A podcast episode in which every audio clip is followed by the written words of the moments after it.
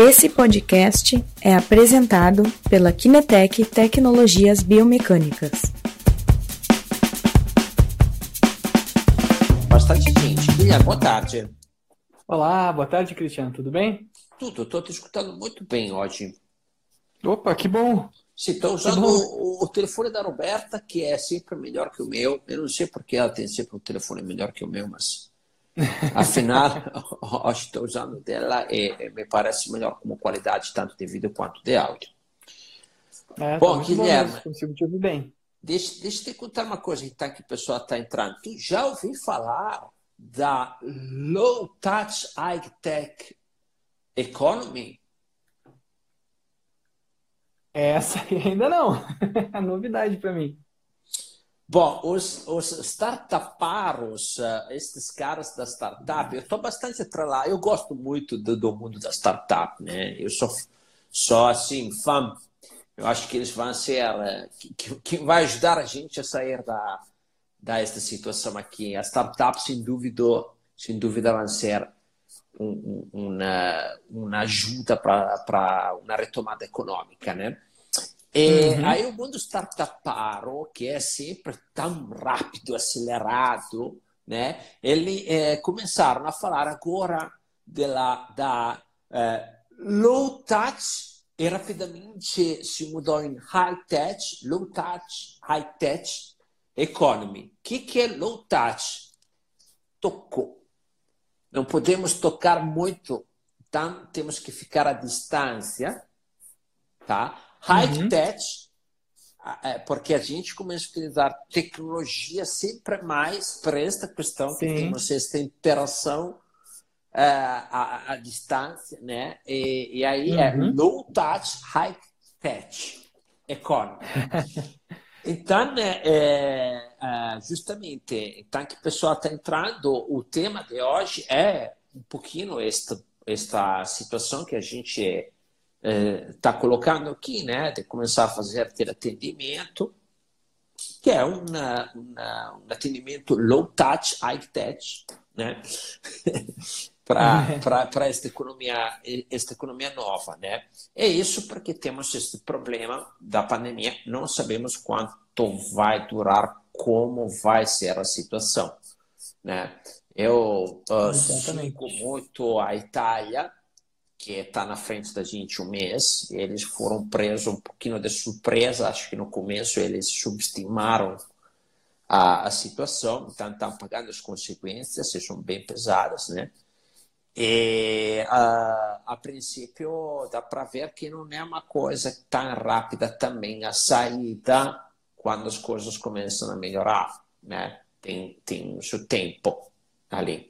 Sim. Uh, as notícias boas que provavelmente até setembro, outubro vai ter vacinas, porque já duas empresas estão fazendo teste em humanos, então isso pode agilizar as coisas, né? Mas, de qualquer forma, agora nós estamos em uma economia low touch, high tech, né? Uhum. E, e, aí, uh, por isso que nós estamos, estamos uh, trabalhando com, com esta com estas sugestões novas deste módulo novo que vamos colocar no curso de análise de marcha uh, sobre uh, tele, teleatendimento. Né? Isso mesmo. Então, pessoal, se vocês uh, já ouviram falar de Low Touch High Tech Technology Economy, ou se vocês acham que pode ser interessante falar sempre mais disso, batam o coração ali, porque hoje o tema vai ser já sobre esta economia de baixo contato e alta tecnologia, né? simplificando os termos. Uh, aí, hoje o tema da live, nesta questão aqui, é o seguinte, né? Déficit neuromotores a partir da avaliação cinemática em teleatendimento. É possível, Guilherme, fazer descobrir déficit neuromotores em teleatendimento? É possível, Christian. É possível. E essa é justamente a, a finalidade do, do curso, desse, desse módulo novo que a gente está adicionando no curso de marcha. Ah, tenta atingir, né? Essa é justamente a finalidade que esse novo módulo tenta atingir, que é uh, como interpretar cada uma das variáveis uh, da análise de marcha em, em repercussões uh, neuromotores, né? Então, e, e, mais do que isso, né? Variáveis que a gente consiga acessar com tecnologias uh, simples, baratas, né? Que não precise de, de, grandes, uh, grandes investimentos para que o, o paciente possa fazer a avaliação estando distante do avaliador, do clínico, uh, estando em lugares separados, né? Isso é, isso é bem importante, né? Que a gente consiga fazer isso dessa forma, utilizar esse momento uh, para tentar desenvolver esses tipos de técnicas, né? Ok, Guilherme. Então, uh, variáveis neuromotoras, quais delas tu acha que a gente tem uh, enfocar quando fazemos tipo de trabalho à distância? Uh... Então, o, o que, que a gente tem? Assim, quando a gente pensa em controle motor, né? E essa foi uma das lives que, que mais fez sucesso, né? Quando a gente falou de neuromecânica. Sim. Uh, é, a gente pensa em quais são os sistemas que, que organizam o movimento, né? Então, a gente tem toda essa relação do córtex motor, conversando com gânglios da base, cerebelo, proprioceptores, uh, e por último, os nossos músculos efetores uh, e, os, e os proprioceptores retornando a informação, né? Uh, então, quando a gente pensa esse esquema, assim, no grande modo, a gente tem que pensar o que, que cada parte desse, desse esquema é responsável na marcha, né?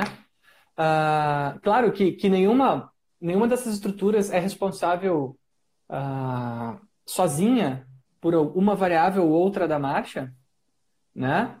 Mas elas têm repercussões e importâncias maiores dependendo do que nós estamos falando.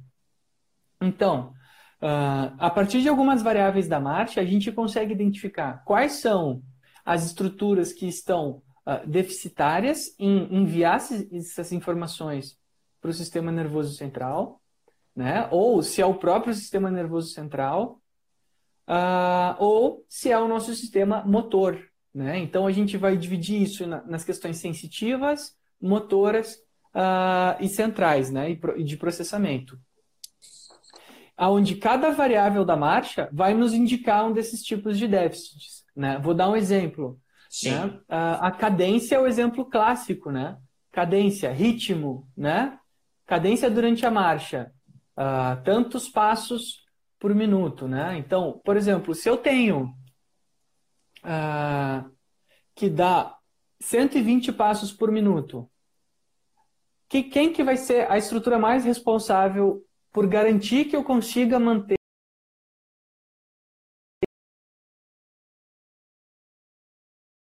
vai ser difícil manter a cadência, vai, mas mesmo com músculos uh, com baixa repercussão, eu consigo manter a cadência, nem que seja baixa, né? Uh, então a gente começa a olhar qual é a parte responsável e a gente chega nas partes de controle de ritmo, né? Que a gente fala um pouquinho de cerebelo, que são os movimentos automatizados né? ou seja, ah, que são responsáveis por fazer aqueles movimentos que já têm um engrama motor. Então, a partir do momento que eu tenho alterações de cadência, né, eu já sei, ó, provavelmente é alguma coisa relacionada à parte uh, de engrama motor e controle de equilíbrio, uma vez que o cerebelo também é responsável pelo controle de equilíbrio. Então, a gente, a gente começa a entrar nessas áreas, vendo cada uma dessas variáveis, né? E tentando compreender uh, como que cada variável pode ter um significado, uma repercussão neuromotora no paciente, né? Uh, um, um, outro exemplo, né, para a gente falar um pouquinho mais da parte motora, é, é o comprimento do passo, né? Aonde se eu não tenho uma boa força ah, dos meus músculos propulsores ah, e, ao mesmo tempo, uma boa mobilidade das minhas articulações mais importantes durante a marcha, uh, eu vou começar a apresentar alterações principalmente no comprimento do passo, né?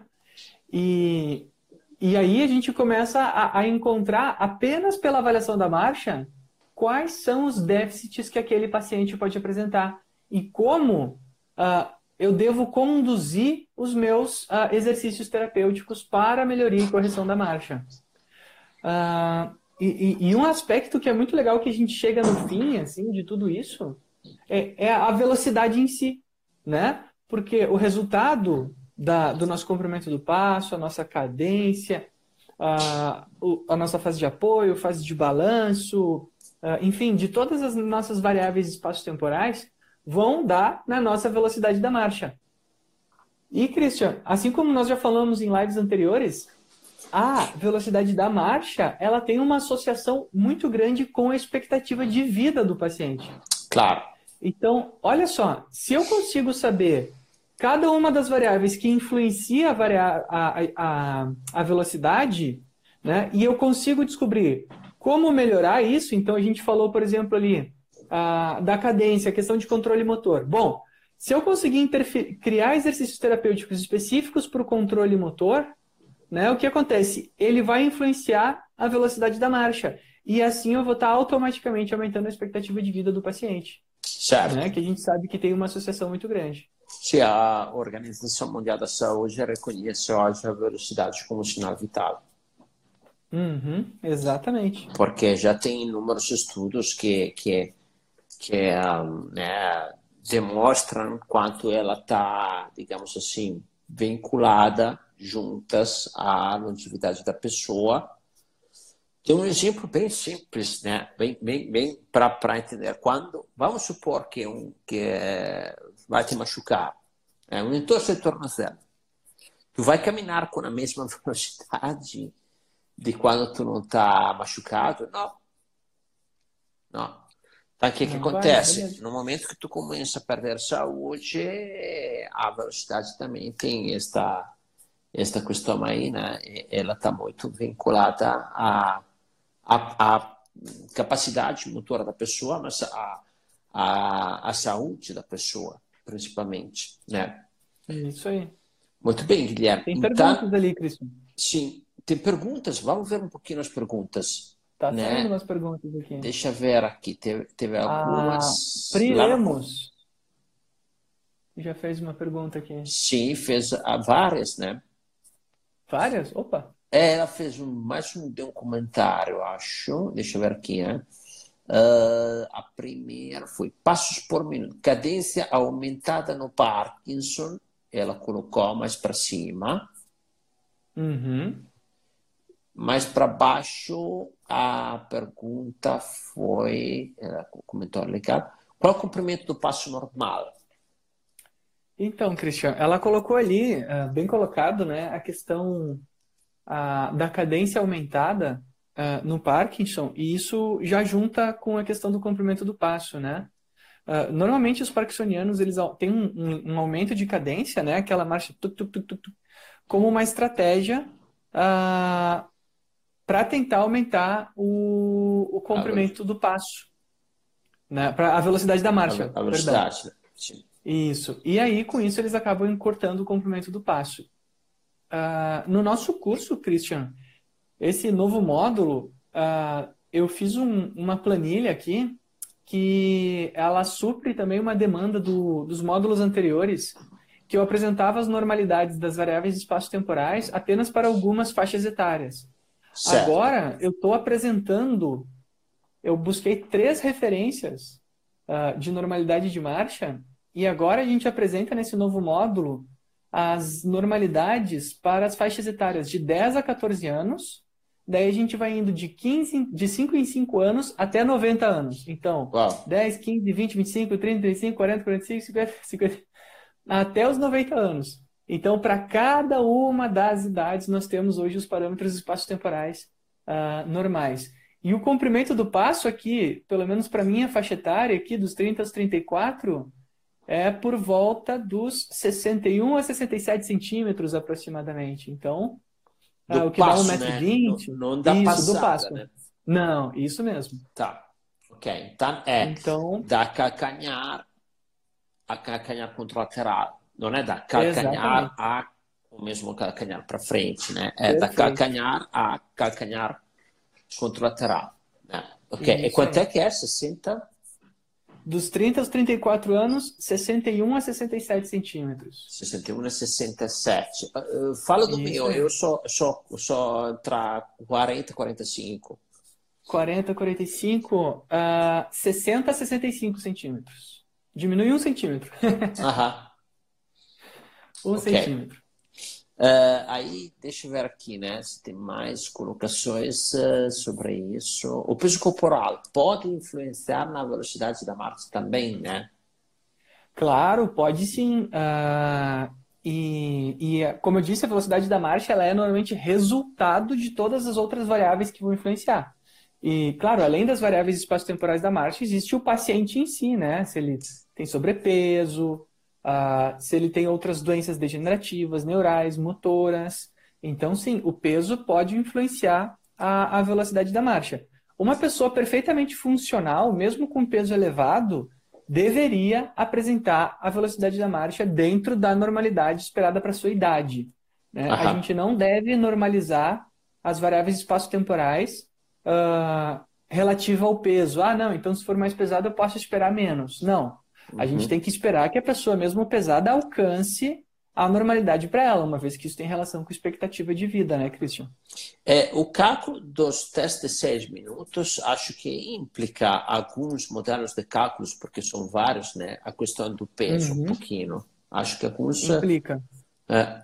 Implica. Tá. Apesar de eu não concordar uh, com utilizar o peso como parâmetro de normalidade, uh, sim, implica em alguns cálculos para para velocidade ideal, eles usam peso. Mas eu não concordo. Eu acho que a gente deve utilizar a referência para a, o peso médio da população.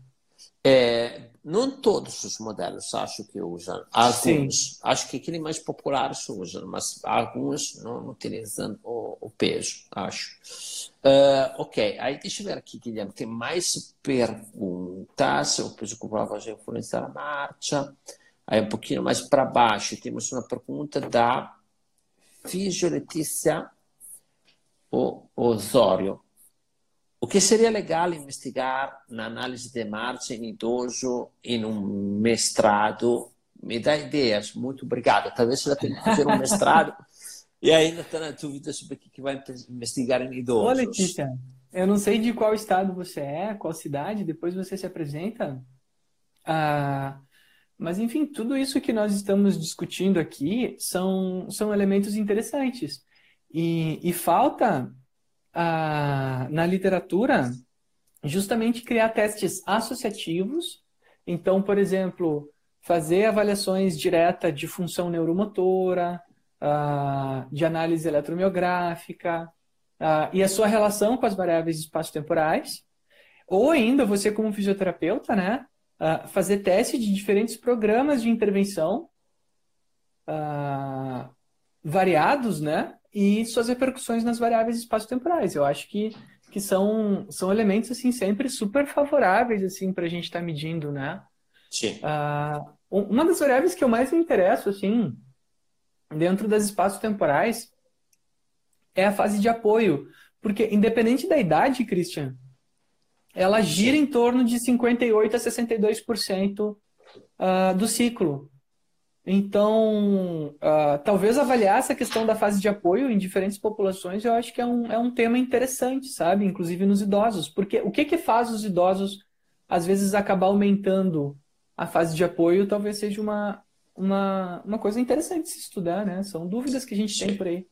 É bem um indicador de equilíbrio dinâmico na fase de apoio. Exatamente. Porque, né, principalmente a, a fase de apoio simples, tu te sustenta sobre um pé, e aí ali envolve toda, além do mecanismo balístico, onde tu está projetando para frente, de controle que tem ali, tem também a questão de estabilizar, né? E, sem dúvida, é, é um dos parâmetros que vem mais afetados em idosos né, Guilherme? Uhum. É, em geral, todos né, mudam. Uh, a gente teve umas duas lives que falamos de parâmetros sobre idosos especificamente. Me lembro daquela, Guilherme, uh, que, que foram avaliados uh, caminhadores de declive, né, de, de, subida de montanhas. Tu lembra aquela ali, né? Que falamos daquela. Sim, claro. e que. Dos Estados Unidos, né? Dos Estados Unidos, no Utah então, eram dois grupos, jovens e idosos, treinadíssimos a caminhar nas montanhas, e aí foram investigar as diferenças entre os dois grupos né, de pessoas treinadas, para ver principalmente a parte da demográfica, como é que era alterada, né? E foi bem interessante ver o que, que acontece nos idosos, né? Perda de glúteo, né? questão de falta de propulsividade, etc. Foi, foi bem interessante. Acho okay. que é interessante lembrar o pessoal que todas as lives estão no YouTube, né, Christian? Estão todas no YouTube. Tem várias aí que vocês podem entrar para dar uma olhada. É, a Letícia de Curitiba, Guilherme. Curitiba? Ah, eu Sim. não conheço o pessoal do, do da biomecânica de Curitiba. Uh, conheço os médicos ortopedistas de lá que trabalham com biomecânica, mas para indicar um, um professor, infelizmente não consigo. Sim, conhecemos uh, bem clínicos, né? O Melanda, é. o Cunha, conhecemos eles. Uh, deixa eu ver aqui, uh, tem mais perguntas do Glaucio. em relação a atletas, sabemos que não é uma pessoa normal, pois já está em outro nível como melhorar ainda mais essa performance? Glaucio Olha só que boa pergunta, Glaucio. Muito e ainda bom. temos a questão de idosos atletas. Isso aí. Uh, Glaucio, uh, na, nessa parte de atletas, eu entraria uh, no curso de análise do esporte, biomecânica do esporte, porque lá a gente trata como fazer os testes de maior estresse, que são os testes de salto, uh, ah, para fazer a avaliação cinemática e cinética dos atletas. E toda avaliação de saltos pode ser feita por vídeo. Uh, inclusive, é uma das planilhas que a gente oferece. A gente vai falar sobre isso na live amanhã à noite. Quinta-noite, uh, Para fazer avaliação disso. por vídeo. Exatamente, Sim. sobre avaliação Sim. por vídeo uh, do esporte. Então, Glaucio, te espero amanhã às 8h30. Quinta, tá às 8h30 falaremos disso, Glaucio. Exato. Sim, que vale para idosos atletas Vale também. ainda mais, né?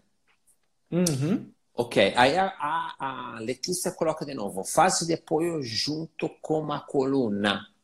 Isso que você falou, Christian, cortou na hora. É, fase de apoio simples, acho que eu tinha falado, né? Uh, ou estou perdido, Guilherme? Ah, tu tinha mencionado que dentro da fase de apoio, a fase de apoio simples, Sim. né, que é a fase que a propulsão e ao mesmo tempo equilíbrio é uma das fases mais importantes de serem avaliadas nessa população, né, que tem relação direta com o equilíbrio. Certo. Bom, pessoal, é... só para colocar aqui, né, é... nós temos uh, este módulo extra de análise de marcha, do curso online de análise de marcha sobre tele, teleatendimento, que nós vamos englobar aí, tá? Este módulo extra, ele, uh, se vocês têm interesse, entra no nosso bio do Instagram depois, clica lá que tem um link e aí tem um botão para entrar no grupo VIP, onde falaremos mais desta questão do curso de análise de marcha 2.0, porque tem este módulo extra de teleatendimento, tá? E então tá lá. Uh, link na bio, entra lá, botão grupo VIP, entra eh, dentro do grupo VIP de WhatsApp para eh, estar eh, falando de, deste módulo de teleatendimento novo que vamos lançar agora, tá? Exatamente. Uh, daí, deixa eu ver, tem mais perguntas aqui? Tem mais alguém uh, colocando perguntas? Uh, acredito que não. Né? Não tem nenhuma nova ainda. Ok. Amanhã faremos mais uma live destas curtinhas e quinta-feira teremos uma live sobre saltos, sempre atrelado um pouquinho à questão de teleatendimento, tanto a live de amanhã quanto de quinta-feira, tá, pessoal? E, então, é isso. Queria colocar mais uma coisa, Guilherme? Uh, eu acho que cabe colocar aqui também que todo o curso, tá, gente? Uh, o curso de marcha, ele tem toda uma sequência lógica, assim, de, de conteúdos, né? Onde a gente permeia toda a avaliação da marcha e que esse é um novo módulo que nós estamos adicionando uh, no curso para as demandas que estão surgindo hoje na, no nosso contexto social, né? Então, lembre-se que você está levando junto um curso inteiro de análise de marcha, onde a gente trata de eletromiografia, como organizar um laboratório, a gente trata da cinemática da marcha, uh, tratamos de uma série de outros tópicos, né? Além do tópico de teleatendimento. Certo. E, então, né, sendo que estamos entrando na low touch high tech economy, né, a gente tem que se preparar para esta mudança. Esperamos que seja só na fase, não sabemos quanto vai durar, mas quem é sabe verdade. vai criar novos hábitos também para os nossos pacientes, que eventualmente mais para frente pretenderão também ter um atendimento deste tipo aí sendo que agora está tá se realizando, né? Está vendo que é uma coisa possível, né? Em quem sabe vai ser um costume novo da nossa sociedade. Low touch, high touch economy, nós estamos preparando por isso. Isso aí. Ok, Guilherme, eu uh, agradeço de novo mais uma vez para ter compartilhado conosco o teu conhecimento, as tuas dicas, como sempre, preciosas né, e atuais. Então, pessoal, amanhã mais uma live dessas daqui enxudinhas, falando dessas temáticas da nossa realidade para ter atendimento. Quinta, mais uma live, saímos da questão da marcha. Quinta noite, lá faremos uma live mais robusta, mais técnica, né? É, com a, um assunto que vai durar mais ou menos uma meia hora, 45 minutos. A última vez passamos da hora, Guilherme. Passamos, né? ok. A Amanhã Letícia está perguntando. Temos Amanhã... uma às 15 horas e outras 8 e meia, né? Sim. Amanhã, quarta-feira, 15 horas. E quinta-feira, quinta... às 8h30 da noite, falaremos às de exato, mais demorada, mais diferente. Tá? Isso aí. Ok. Muito obrigado. Um abraço. Abraço a todos.